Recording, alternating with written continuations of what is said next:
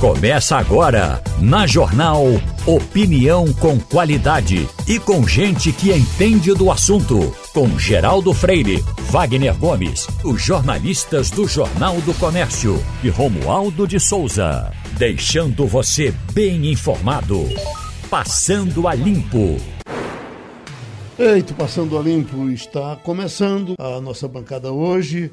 Tem a doutora Ingrid Zanella tem Romualdo de Souza e tem Wagner Gomes. Vamos logo tratar desse assunto porque ele é talvez até urgente. Envolve essa questão dessas badernas acontecidas em Brasília e, em outras partes do país. Mato Grosso, mas a última foi de Brasília, ficou viva na nossa cabeça. É, tem sido uma palavra muito doce eh, no Brasil para muita gente falar de liberdade. Mas tem liberdade e tem libertinagem. Se essa libertinagem é do MST, deve ser combatida. Se ela é de gente ligada a Bolsonaro, deve ser combatida. Vamos uh, apresentar aqui um, um, um flash que veio de Brasília e depois a gente traz os nossos amigos para essa conversa. Primeiro bloquearam rodovias, depois ocuparam as frentes dos quartéis, pedindo intervenção das Forças Armadas para reverter o resultado das urnas. Agora, uma proposta de conceder o perdão a todos os que se envolveram nos atos antidemocráticos a partir de 30 de outubro, logo depois da confirmação da vitória de Lula sobre Jair Bolsonaro. O projeto de lei que pede o esquecimento dos atos golpistas é de autoria do deputado federal Major Vitor Hugo, do PL de Goiás, mesmo partido do presidente.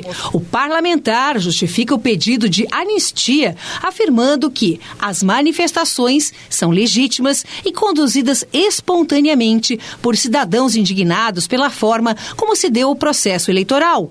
E estende o perdão ao financiamento, à organização e o apoio de qualquer natureza, além das falas, comentários ou publicações em redes sociais ou ou em qualquer plataforma mundial de computadores.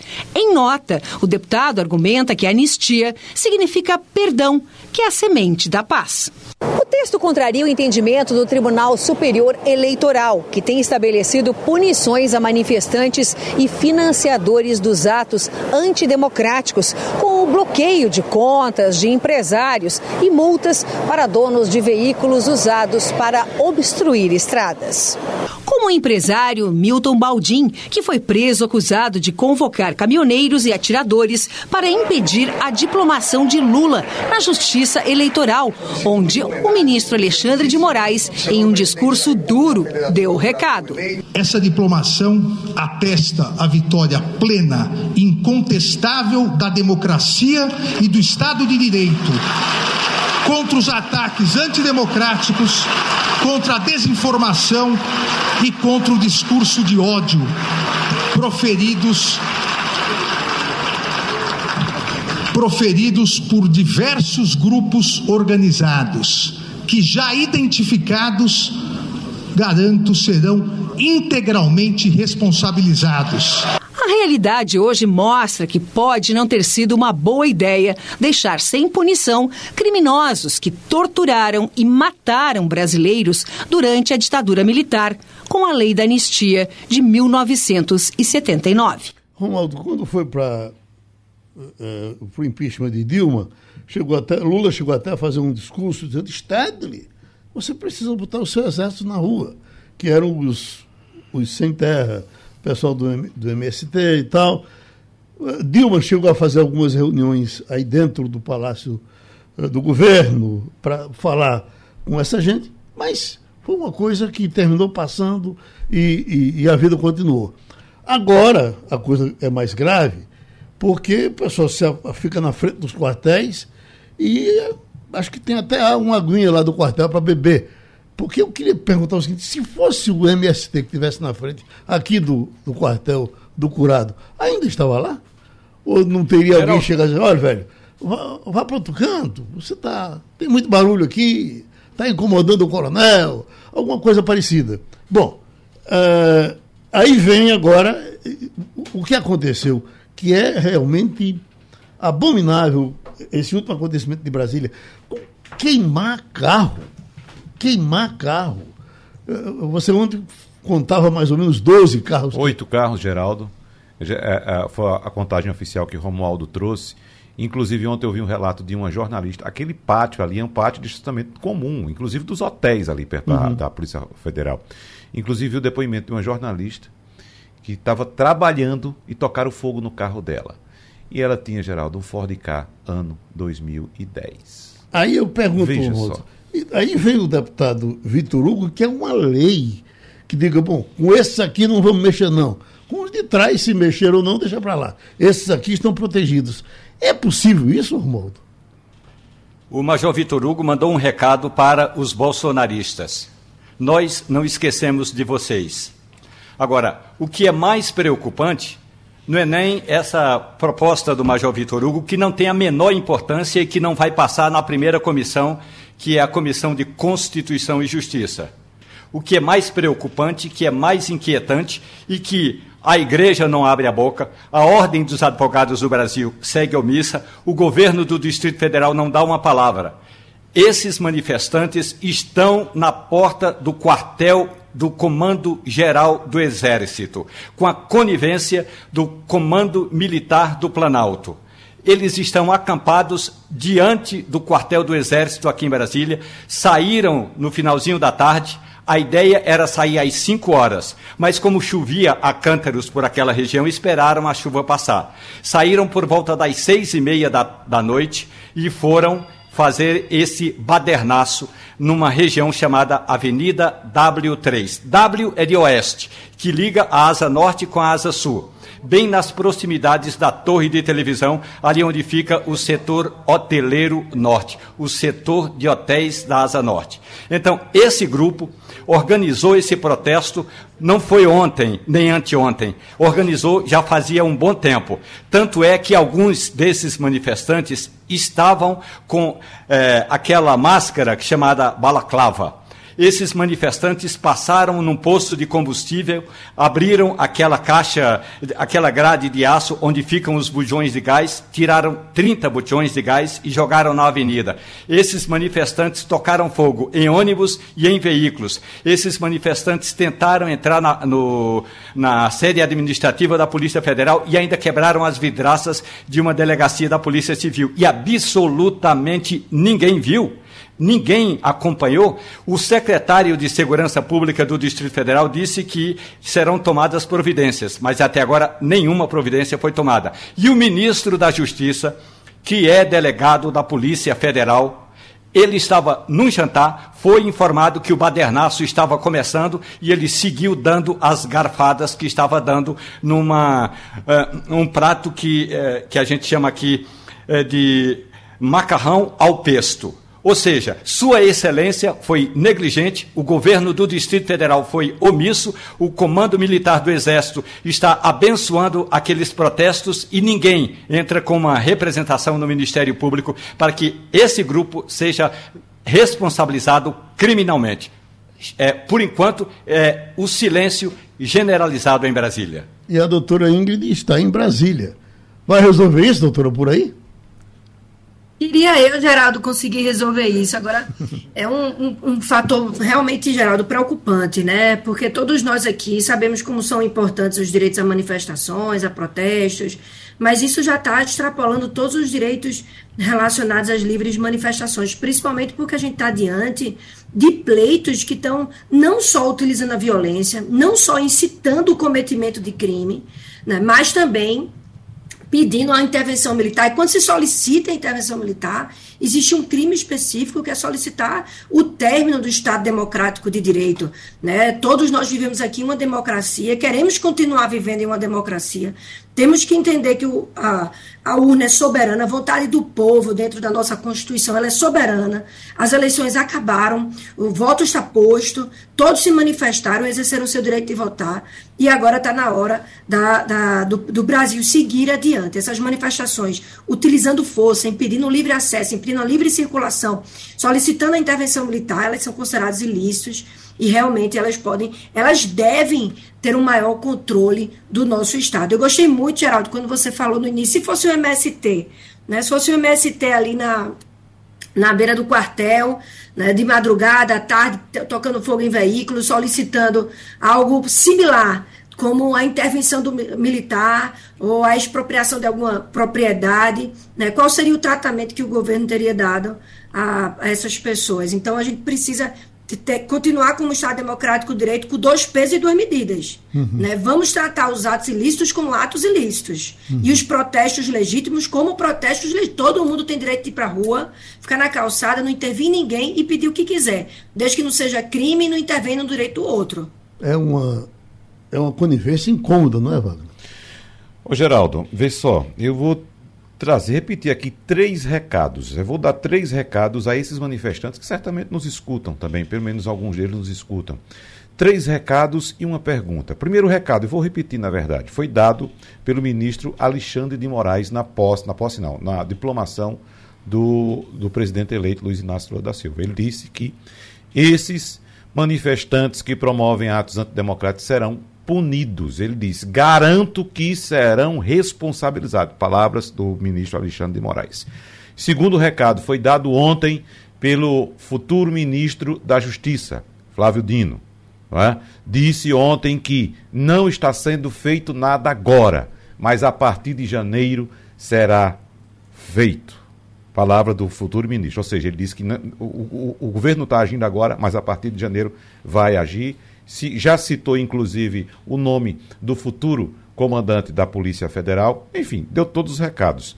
Um recado que eu dou agora: a sinalização, que a gente vai tratar daqui a pouco, desse, desse ato da Câmara dos Deputados ontem, aprovando a toque de caixa um projeto que muda a lei das estatais, que previa 36 meses para agente político atuante em campanha política assumir um cargo em estatal, né, só depois de 36 meses, reduzindo para um mês para atender a Luiz Mercadante significa que isso foi feito com base em uma moeda de troca. Então, o governo que está entrando já está bem afinado com o parlamento, que ainda hoje está aí, inclusive o parlamento que é muito bolsonarista, que deu muito apoio a Bolsonaro, e o outro que vem, tudo indica que seja mais bolsonarista ainda, mas pode mudar por causa dessas trocas, dessas moedas de trocas. O que aconteceu ontem foi o seguinte: olha, bota o meu aí que a gente coloca o de vocês daqui a pouco também. Então, significa, esse é o, recado, o terceiro recado que eu estou dando, para essas pessoas que estão acampadas em frente aos quartéis e que estão promovendo esses atos, como este de Brasília, significa que vocês estão isolados, que daqui a pouco nem apoio político vocês vão ter. Porque esse pessoal todinho vai estar agarrado com o próximo governo. E só uma interrogação que eu coloco aqui, uma indagação que eu faço a essas pessoas. Vocês pedem aí uma intervenção federal com Bolsonaro no poder. Né? Ou seja, uma ditadura com Bolsonaro no poder. Fica imaginando aí se daqui a pouco começa um pessoal do outro lado pedindo também uma intervenção federal. Uma ditadura, somente que com Lula no poder. Então, observe. Fique do lado do oprimido. Você está pensando em intervenção do lado do opressor, achando que o lado do opressor é o seu. Pense do outro lado também. Pedimos aqui a participação do nosso internacional Mário Roberto Melo, que além de falar sete línguas, tem também a curiosidade de visitar todos os países. É, é normal a gente ligar para Mário Roberto, ele vai com ele, a mulher, uma mochila nas costas. Está indo para onde? Para aqui, para ali, para lá e tal. Tem algumas dúvidas, eh, eh, Mário, não com relação ao futebol, com relação à vida nesses países que foram tão falados como Croácia, até ontem, agora está sendo despachado. Eu lhe confesso que eu era para saber muito mais da Croácia, não sou eu, e Tite. Eu para saber da Croácia como país, eh, como economia, eh, como geografia, e, e, e, e Tite para saber que poderia ter enfrentado talvez de outra forma, como os argentinos aprenderam. Mas eu lhe pergunto, a, a, a Croácia, eh, como é a Croácia, Mário? Bom dia a todos vocês, Geraldo Freire. Observe, é, você me pegou de calça curta porque na Croácia eu tive lá quando ainda era a Iugoslávia. Uhum. É, da Iugoslávia eu posso dizer que eu conheço bem melhor a Eslovênia, a Sérvia e a Bósnia. É, eu me recordo da, da Croácia, só a capital e algumas ilhas que eu tive ali, que é algo fantástico, mas que nada se compare ao que a gente está acostumado às praias do Nordeste. E, simplesmente a gente não sabe dar valor às nossas praias aí no Brasil. Escute, é, é um país frio, claro, né? É, agora está muito frio. É, inclusive, a Europa toda está fria, foi uma matéria nossa da primeira página.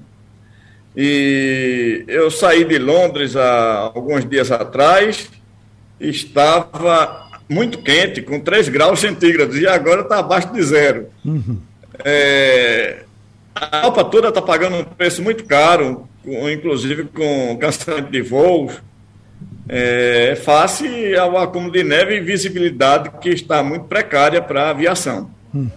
Você que está com o mapa da Croácia aberto aqui na minha frente, Wagner, tem Alguma coisa para acrescentar? Já tem muitos dados de economia, Geraldo. Inclusive, eu estava pesquisando recentemente, por isso que eu abri aqui, já abriu logo de cara, tem muitos dados de economia. É impressionante, por exemplo, o IDH da Croácia. O IDH da Croácia hoje está em 0,837. Uhum. Esse número, quanto mais próximo de um, significa que a, a população vive muito bem. Índice de desenvolvimento humano. E esse é considerado muito alto. Então, uma população de cerca de 4 milhões de habitantes, é do tamanho da população da região metropolitana do Recife, do tamanho da população do Uruguai, mas que vive muito bem. Né? E é um país novo, porque, como bem disse é, é, Mário agora, foi um país que se, se é, emancipou em 1991, não é isso, Mário? 25 de junho de 91 separou. Ex é um país muito novo. Exatamente, é ex exatamente, Wagner.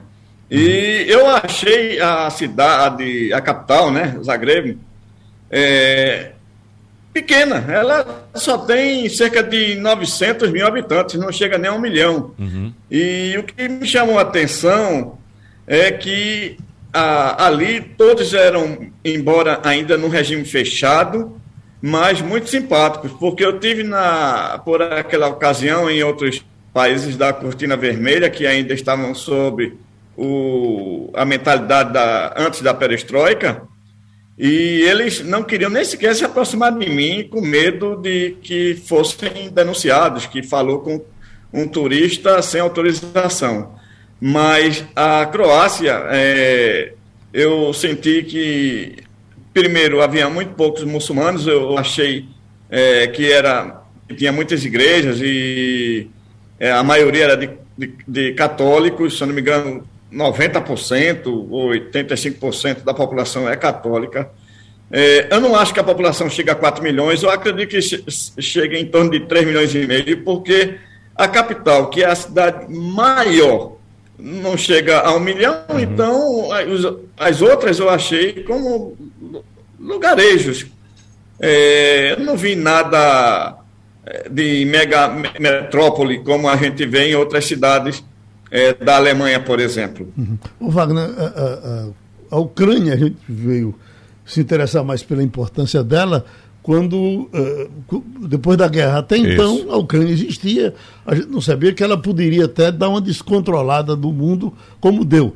Uh, uh, no caso da, da, da, da, Croácia, ela produz o quê? Vê só, Geraldo, o principal produto da Croácia hoje é um produto sobre o qual comentávamos ontem aqui: turismo. Turismo. Turismo, veja uhum. só, mas produz também. Ela, a, a Croácia atua muito na, na indústria, especialmente no setor químico, naval e metal mecânico, mas o turismo é a principal fonte econômica da Croácia hoje. Lembrando que esses 4 milhões de habitantes, com esse índice de desenvolvimento humano, vivem no território que é, vamos supor aqui, imagine o Sergipe duplicado. Uhum. Duas vezes o estado de Sergipe. Então, é uma área razoável, onde tem uma população uh, muito bem distribuída, como disse Mário Roberto Melo, uma capital com menos de um milhão de habitantes, pessoas que ganham bem, vivem bem, vivem do turismo e tocam sua vida num, num, nível de qualidade excelente. Uhum. Romualdo, você que gosta muito de, de, de se atualizar com políticas uh, uh, em diversos países, uh, que ela é uma ditadura? Como é que se vive eh, politicamente na Croácia? Além do turismo da Croácia, eu recomendo assistir a um seriado chamado O Jornal, que dá bem a dimensão, Mário, do que é o poder político de grupos empresariais da notícia, das comunicações, naquele pequeno paraíso que chama-se a Croácia. Aliás, a Croácia é uma dessas, um desses países que, eh, ali da região dos Balcãs, não é, Mário, que foi, que foi sendo. Eh, atomizado, era, era um pouco maior. Primeiro era a Iugoslávia. E aí houve todo aquele conflito, e agora a gente tem a Croácia, que tem uma democracia com um parlamento forte, partidos políticos resistentes e tem um fato importante. O movimento sindical da Croácia é um movimento presente, inclusive em legendas que têm representação no parlamento croata. Agora, o que eu quero é falar verdade. mesmo é de Casablanca em Marrocos. Isso sim. Porque naquela cena, Mário, naquela cena do filme Casablanca, em que Humphrey Borga se despede de Ingrid Bergman, você nunca mais vai esquecer eh, Marrocos. Nem por aquele filme, nem pela gastronomia. Eu tive a felicidade de passar um dia com um carro quebrado na periferia, eh, numa das periferias de uma cidadezinha no interior de Marrocos, quando eu fazia o Rally Paris-Dakar. Mário, o que eu comi, a gastronomia marroquina é algo que, se eu falar mais dois minutos, eu fico com água na boca. Deixa eu pegar a doutora Ingrid para ela é, ver se ela quer. Eu acho que a gente já poderia sair da, da Croácia e entrar para Marrocos, mas talvez ela tenha alguma curiosidade ainda com relação à Croácia. Pois não, doutora Ingrid? O que eu fiquei, eu achei interessante essa, o que o Mário trouxe aí, tanto da questão da gastronomia como da questão das praias. Aqui no Nordeste a gente tem, sem sombra de dúvidas, o privilégio, né? Moramos aqui ao lado das praias mais bonitas, inclusive do mundo. Eu posso dizer, Fernando Noronha está aí como uma das grandes maravilhas, é, uma das, acho que oitava, nona, está aí no rol das maravilhas do mundo. E eu queria saber, Mário, qual a diferença? A água daí também é similar à nossa? Né? O turismo náutico também acontece muito na Croácia. Qual a forma de desenvolvimento relacionada às praias? Os hotéis são resorts é, espetaculares. É, a, o, o, transporte naval é muito explorado, ao contrário do que a gente poderia fazer aí com o Rio Capibaribe quando ele está cheio, que é belíssimo. E eu posso dizer que a Croácia é muito mais interessante do que as, as ilhas da Croácia são muito mais interessantes do que as ilhas gregas. Eu conheço todas as ilhas gregas e nenhuma delas se aproxima das belezas das ilhas da Croácia. E é, é um país que eu me, me, recordo que é tudo muito barato. A, a gastronomia ali também é muito boa. Eu não comparo com a Turquia, porque a Turquia foi o lugar que eu melhor comi no mundo. É muito variado, é, barato e muito gostoso. É, principalmente quem fica num hotel com tudo incluso, eu acho que não, não passa mais do que duas refeições por dia, porque basta para uma pessoa não gulosa.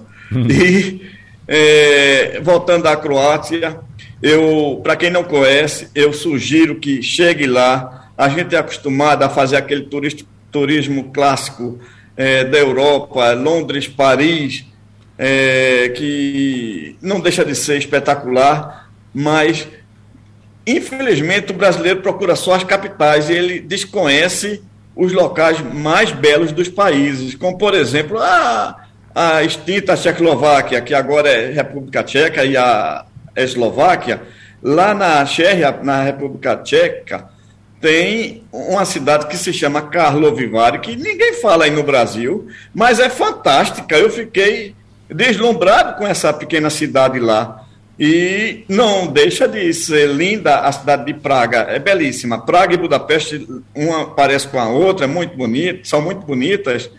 Mas Carlo Vivari é mais carismático. Então, a gente deve esquecer essa mentalidade de só conhecer as capitais quando a gente viaja para fora. Agora, é, é, interessante, é, você falou de Praga. Para mim, a cidade mais bonita do mundo é Praga. Quer dizer, lá você encontrou coisa mais bonita do que Praga? Olha, Geraldo, eu, eu quando eu me refiro a, a Praga, eu, eu só vi uma cidade mais bonita que Praga, que foi Paris. Paris, na minha concepção, é a cidade completa. É, eu, eu, não gosto da França, não me atrai. A França não me atrai, mas dizer que A cidade é belíssima, é. Eu acho incomparável a qualquer outra cidade do mundo. Uhum. Só, o, o, o Wagner, é. vai para Marrocos ou você ainda tem Não, Só um adendo para a gente fechar e partir para Marrocos, uhum. certo? A gente citou aqui a emancipação de, da, da, da, Croácia, a independência da Croácia, na verdade, em 25 de junho de 91, mas a Croácia não se formou agora em 25 de junho de 91, não, há, há, há menos de 30 anos, ou há 31 anos.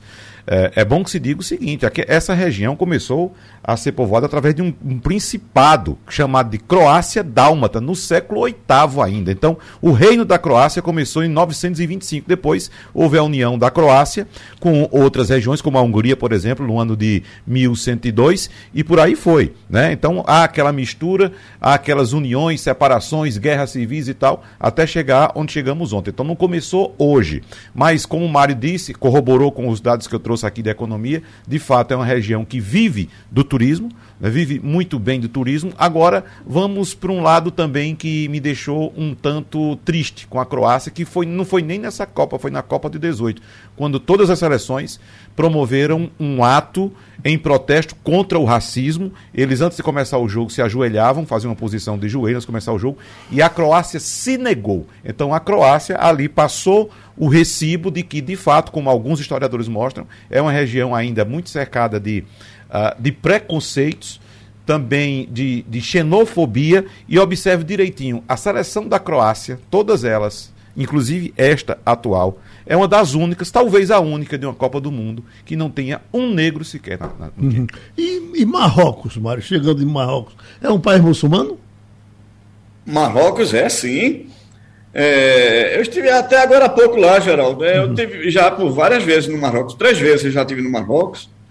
E a primeira vez foi muito interessante porque eu fui com um mochilão, né? Eu estava de férias da universidade, é, solteiro ainda, atravessei ali o Gibraltar de navio, navio não, uma embarcação pequena, é, para o outro lado que se chama Tanger, eu acho que em português é Tanger aqui a gente diz Tanger.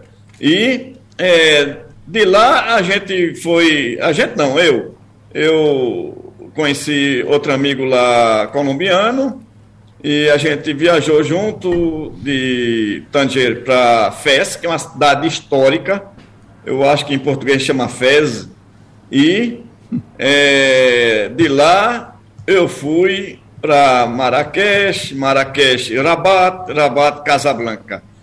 O, a pérola do Marrocos é Casablanca. Mas eu achei mais interessante essa pequena cidade de Fez. Uhum. É, inclusive tem até uma música para lá de Marrakech. Era um, era um ditado. É verdade. Oi, Romualdo. Não, o Mário tem razão. Agora, Mário, é, o, o interessante quando você chega em Marrocos é que você é levado por historiadores me lembra muito os garotos de Olinda, com, respeitando a devida proporcionalidade, você é levado é, por guias turísticos que contam as histórias daquele país. E tem é, na entrada de Marrocos uma parte cenográfica, que é onde você tira fotografia. Porque aí tem gente que tira fotografia na capital achando que está em Casablanca, e não está em Casablanca, mas tem uma parte cenográfica para você tirar fotografias para lembrar o filme Casablanca. Ou seja, os caras sabem ganhar dinheiro. E aí tem um detalhe, Ingrid, que você estava falando agora, que é o seguinte: imaginemos que houvesse um grupo criativo que montasse é, uma recepção profissional em, por exemplo, quem está chegando aí em Muro Alto, quem está chegando no nosso litoral, para receber o turista e não para extorquir o turista. Então, eu gostaria muito que o Brasil aprendesse com o futebol de Marrocos, que tem um goleiro bonito, é um médico e elegante e, e, que defende bem o, o, o, gol de Marrocos, aliás, vou torcer hoje por Marrocos, e que a gente tivesse no Brasil, como temos lindas praias, uma equipe de recepção para receber de fato o turista e não para fazer o que em geral a gente encontra. Uhum. Vamos fechar, Wagner. Você definiu bem é, o que é o turismo no Marrocos, Romualdo. Foi muito feliz.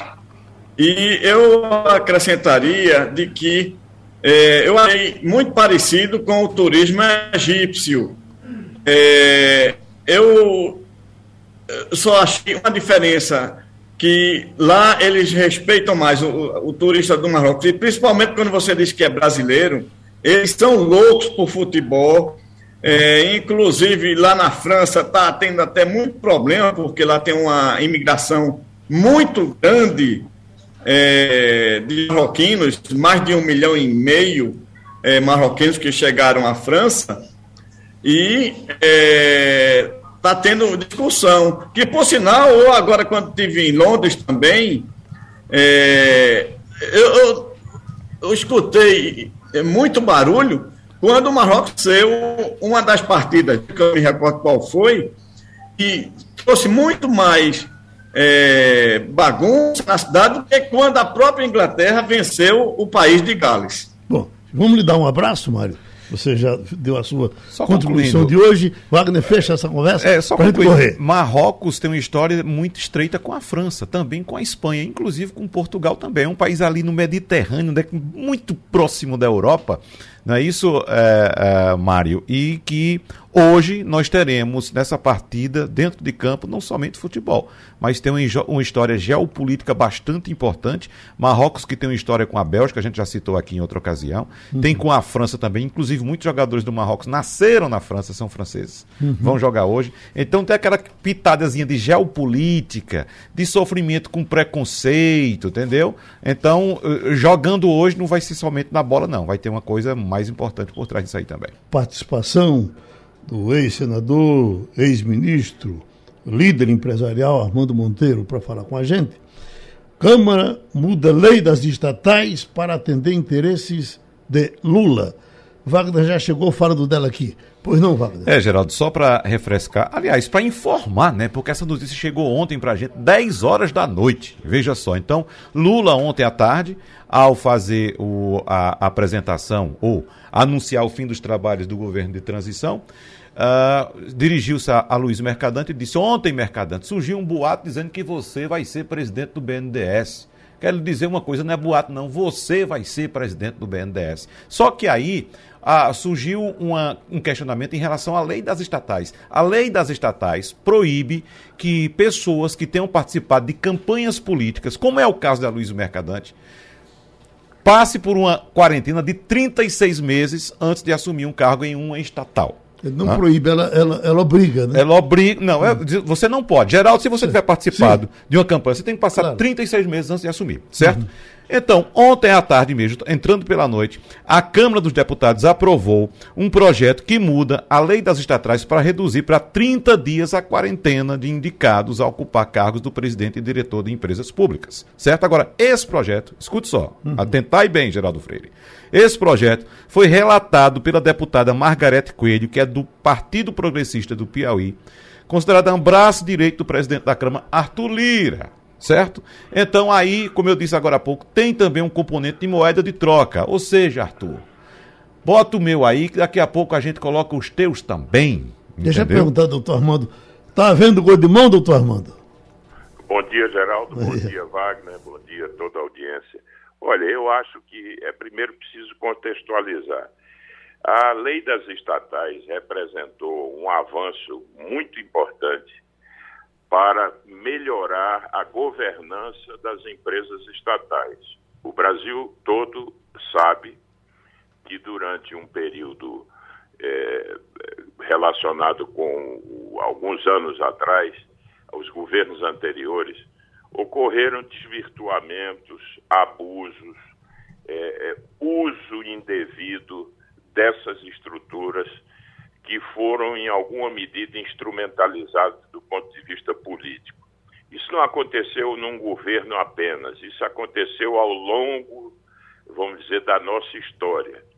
Ora, o mundo inteiro, o mundo corporativo, o mundo empresarial, vem adotando práticas que, que, que representem eh, um maior avanço do ponto de vista da governança, tanto para que haja transparência, para que se assegure que os dirigentes tenham um perfil adequado para poder conduzir essas entidades e essas empresas, essas empresas. Portanto, Eu defendo a lei das estatais, acho que foi um avanço muito significativo. Essa blindagem é muito importante que ela ocorra e, portanto, isso, isso acontece hoje também até no mundo das corporações privadas, que adotaram práticas mais modernas de compliance, de governança, de transparência.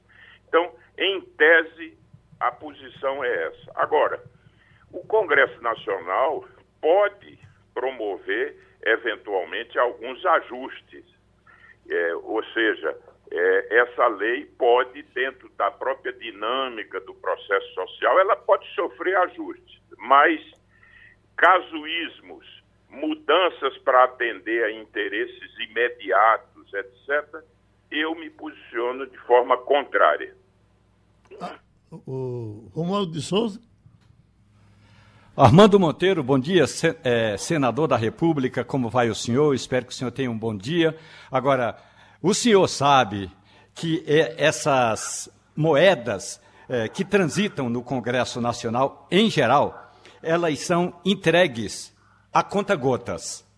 Ontem, quando Lula anunciou que Mercadante vai ser o primeiro, vai ser presidente do BNDES, Lula também já havia conversado com o seu dele, futuro AGU, advogado-geral da União, e já tem uma medida provisória pronta para fazer a modificação nessa lei das estatais. Porque ontem, conforme eu escrevi hoje no Jornal do Comércio, ela foi aprovada na Câmara dos Deputados.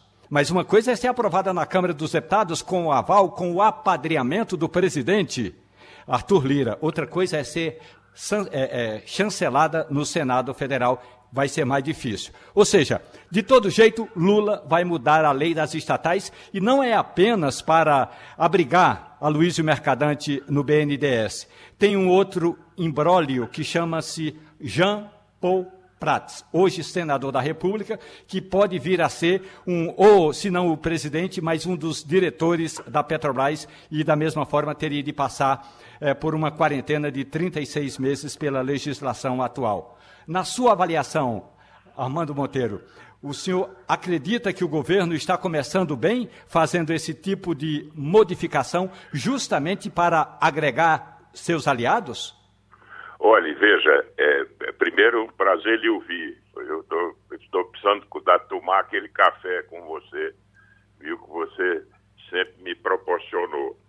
Quero dizer o seguinte, que essa, essa mudança que foi é, fruto dessa iniciativa da Câmara, como você muito bem frisou, isso ainda não representa algo que esteja definido. Isso vai para o Senado, vai ser discutido, vai ser debatido.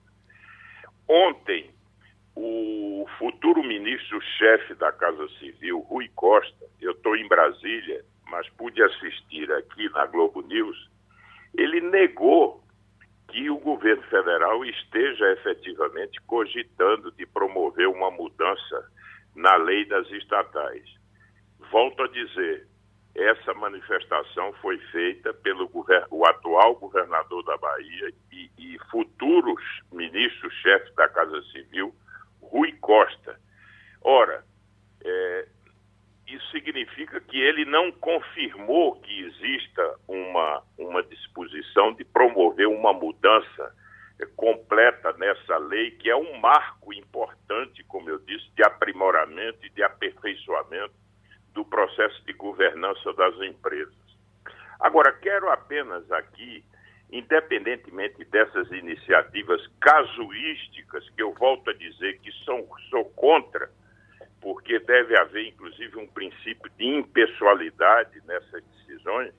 Eu quero dizer também que não se pode supor também que alguém que passou pela vida pública ou que tenha exercício, exercido funções políticas e esteja inabilitado para exercer qualquer cargo de direção. Por exemplo, o, o senador Jean Paul Prates ele é, na essência, um técnico, tem formação técnica, tem perfil técnico. Ele era suplente da, da então senadora Fátima Bezerra, hoje governadora do Rio Grande do Norte, e é respeitado, eu digo, porque no debate do próprio Congresso, o senador João Paul Prats é conhecido como um profundo, é reconhecido como um profundo conhecedor das questões ligadas à área de energia. Portanto, é preciso também ter cuidado para não, não, não imaginar que qualquer pessoa, pelo fato de ter tido uma passagem em algum momento pela pela vida pública, seja no exercício de mandato, seja ainda na condição de, de ter tido uma filiação partidária, que essa pessoa possa estar de forma definitiva inabilitada para participar desses processos. Então, eu diria o seguinte: nós precisamos preservar a lei das estatais. Podem eventualmente serem feitos ajustes ao longo do tempo, mas não podemos fazê-los a toque de caixa para atender interesses casuísticos. Pronto, a gente abraça o senador Armando Monteiro, que está em Brasília, ele segue por lá e a gente por aqui. Bom, nós combinamos com o presidente da federação para falar com a gente sobre isso, porque essa está na pauta de hoje da, da, da Câmara dos Deputados, Wagner Romualdo, essa questão da recriar a lei do passe no futebol. A lei que está valendo hoje é a chamada Lei Pelé, que foi muito criticada assim que ela foi promulgada, porque o que se dizia é que ela dava direitos demais aos jogadores e tirava direitos dos clubes, e que a partir dali seria um massacre dos clubes. O que uh, o projeto aqui vem dizendo, a reclamação do, do deputado Luciano Bivar, que é inclusive o, o, o autor do, do projeto para fazer essa mudança, repito, que está uh, na relação da Câmara para ser votada hoje, uh, o, o doutor Luciano Bivar diz que o que acontece hoje é que aquele lucro que antigamente era dado aos clubes, hoje é dado a empresários de futebol que botam o jogador no esporte, depois pega metade do dinheiro dele e, e ou, ou, o dinheiro quase todo e o clube fica quase sem nada. Especialmente para os estados mais pobres do futebol, isso teve sérias consequências.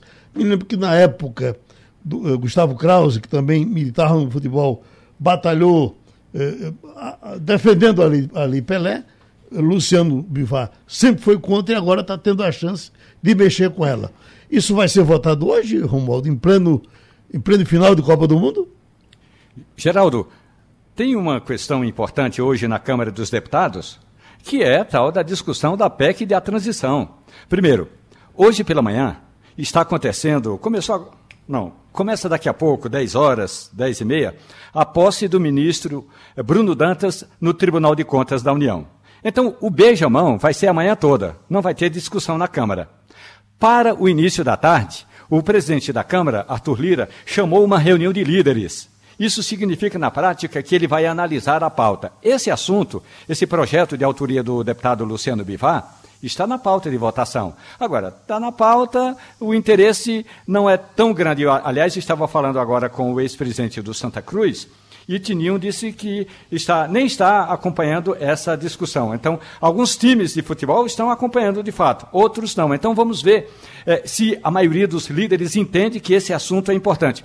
Sinceramente, Geraldo, pode até ser muito importante, mas tem duas coisas que estão na pauta e que precisam ser votadas antes de qualquer outro projeto. Uma é o orçamento da União, porque sem orçamento o Congresso não sai de férias e o novo governo toma posse, mas não tem dinheiro em caixa. E a outra é a PEC da transição. Sem PEC da transição, não tem dinheiro para pagar o Auxílio Brasil, de, eh, o, novo Bolsa Família de 600 contos, mais 150 contos para cada criança de até 6 anos. Essa é a prioridade principal, Geraldo. Isso, isso seria mudado, Romualdo, com muita velocidade, porque o que eu penso é o seguinte: falta um ator aqui nessa história que é o jogador, né? Sindicato de jogadores que poderiam estar.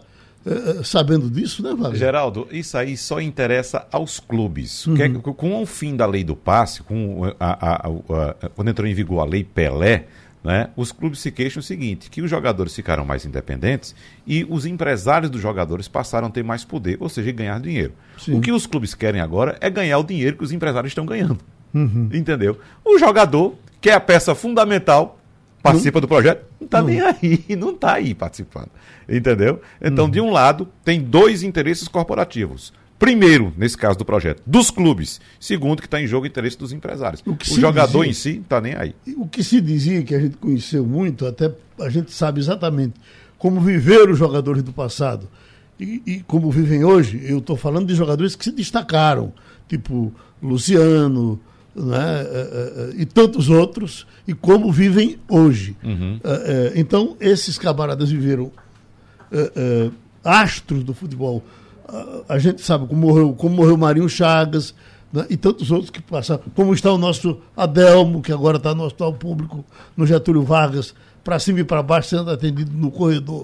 O que dizem agora que até no momento ele está tendo um atendimento um pouco melhor, mas ele não teve condição de ser atendido no hospital particular. E eh, eh, eh os jogadores de hoje, daquele nível, estão muito bem. Uhum.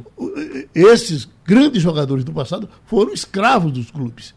Isso foi dito eh, quando a lei foi criada e, foi a, Pelé que, que administrou essa votação, ele foi ministro do governo Fernando Henrique, né? Foi ministro do governo. Foi, Fernando Henrique. Foi. No, Exato. No, primeiro é, governo. Henrique, exatamente. Né? É. Bom, então era de se esperar que os jogadores estivessem mobilizados também para essa discussão. É, na, na, verdade, os jogadores não têm representação. Eu não sei se no Congresso a gente tem um tem. senador que foi jogador, que Romário, é Romário, né? né? se tem essa representação do jogador Romualdo de Souza, porque aqui a gente só vê o interesse do clube. O interesse de, dessa mudança aí é exclusivamente do clube.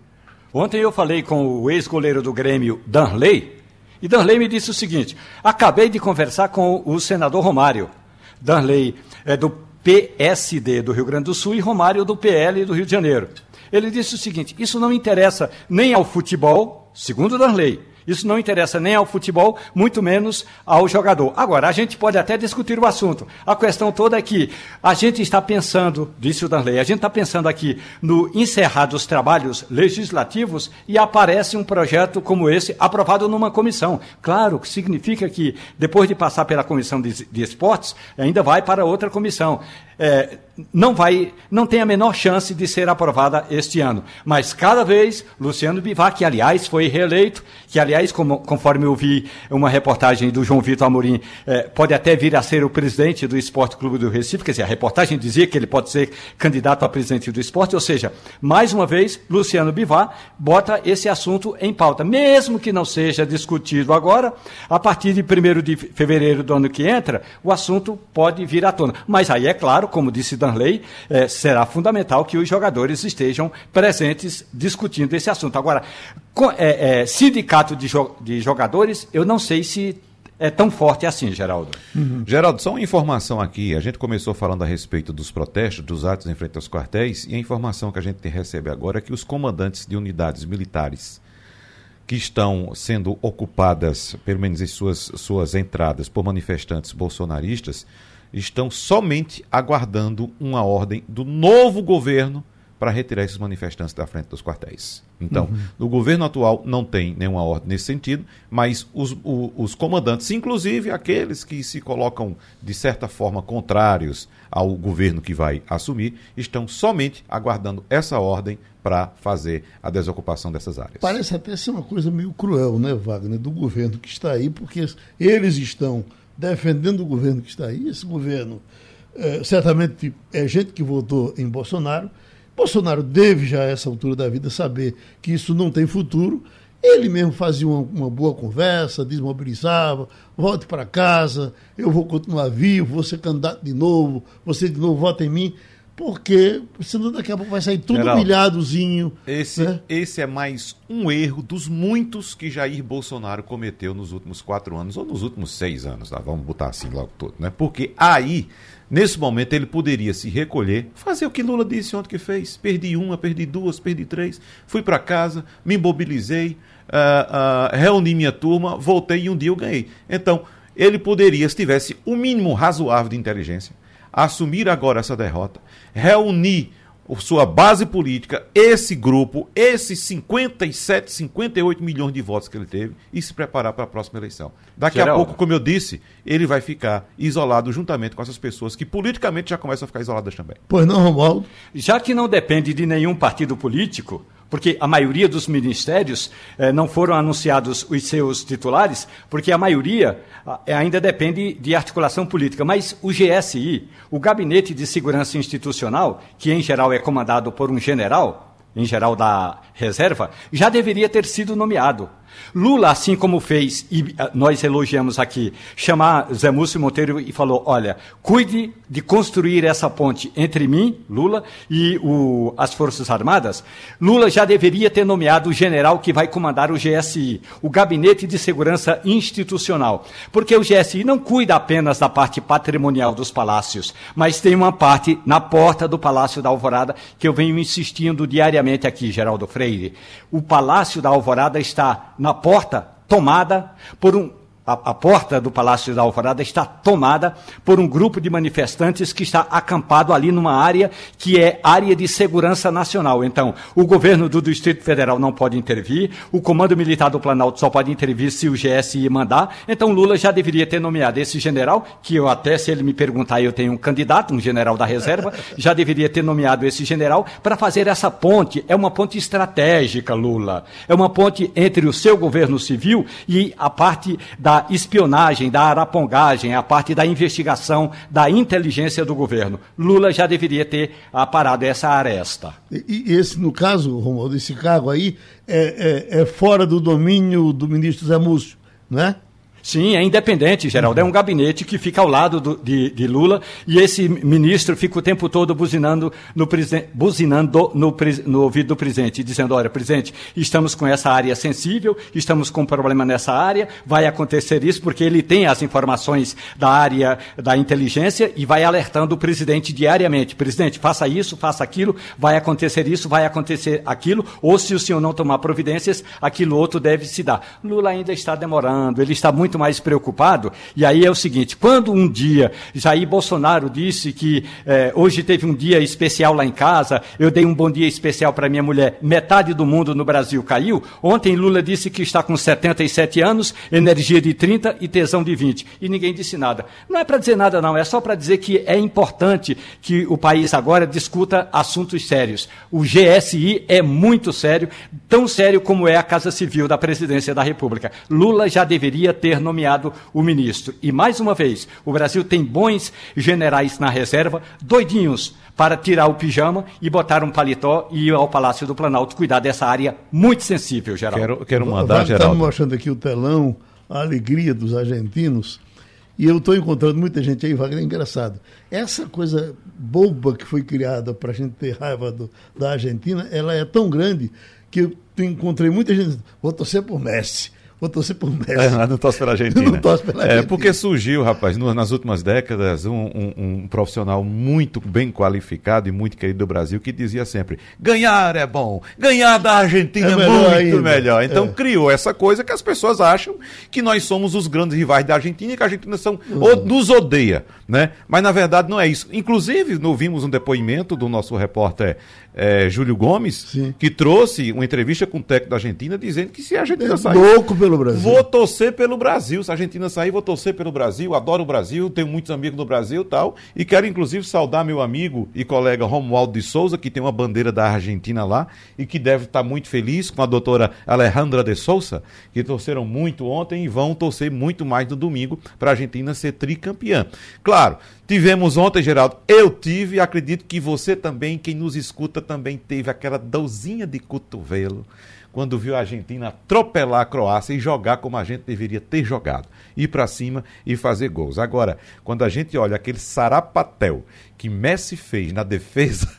A cobrança do pênalti que ele fez. Cobrança do pênalti. Ele, sa ele, sabia que o cara ia pegar. Se ele batesse um pouquinho mais fraco, sabia que o cara pegava. Mas ele vou botar ali no dele pegar. Então, era aquilo que faltava pra gente, né? Ir pra cima. Agora a gente não teve sorte também, porque viu o jogo da Croácia com o Brasil muito antes. Olha, vamos levar a sério esse negócio aí.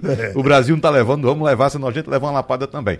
Então, ficou com uma dorzinha de cotovelo. É importante que se diga que tem a, a, a França tem tudo. Acho que a camisa pesa hoje. né, apesar da, dessa força do, do, do, Marrocos, pode ser que surpreenda, mas acho que a camisa vai pesar muito hoje, além da qualidade do time francês. E vão entrar duas seleções no domingo, acredito, lutando pelo tricampeonato. É bom que se diga o seguinte: são 22 Copas do Mundo. Se a Europa ganhar mais essa, a Europa vai ficar com 13, a América do Sul com 9. Ou seja, mais uma para a América do Sul. E outra coisa, Geraldo. Uh, se por acaso não ocorrer a passagem da França hoje para a final, essa será apenas a terceira final em 22 Copas do Mundo em que uma seleção europeia não esteve presente. Só existiram duas antes. A primeira, não sei se você lembra, você estava acompanhando, 1930. Tá. A primeira foi entre Uruguai e Argentina. O Uruguai ganhou por 4 a 2. A única a, essa foi a primeira que não houve a presença de um europeu. A segunda Copa que não houve a presença de um europeu na final foi aquela que é a maior tragédia do futebol brasileiro. O Maracanaço, 1950, quando perdemos de virada por 2 a 1 para o Uruguai. Romualdo, como é que está a Argentina nesses dias? Quebrada. Mas quebrada numa situação, é, é, desculpe a, a palavra popular, muito difícil, mas em compensação, Geraldo, houve uma festa ontem na cidade de Córdoba, que é a segunda maior cidade da Argentina, que a festa começou é, quando houve o primeiro gol da Argentina. E pelo que eu soube, varou a madrugada. Então, a, o país está em festa. Até porque, Geraldo, eles sabem que não nasce um Messi em cada geração. E essa é a chance de Messi. Se Messi não ganhar essa Copa, eu não sei se ele vai ter, daqui a quatro anos, o mesmo futebol para jogar o que ele está jogando hoje. Então, a Argentina está em festa. Ok, e terminou, Passando a Limpo. A Rádio Jornal apresentou opinião com qualidade e com gente que entende do assunto. Passando a Limpo.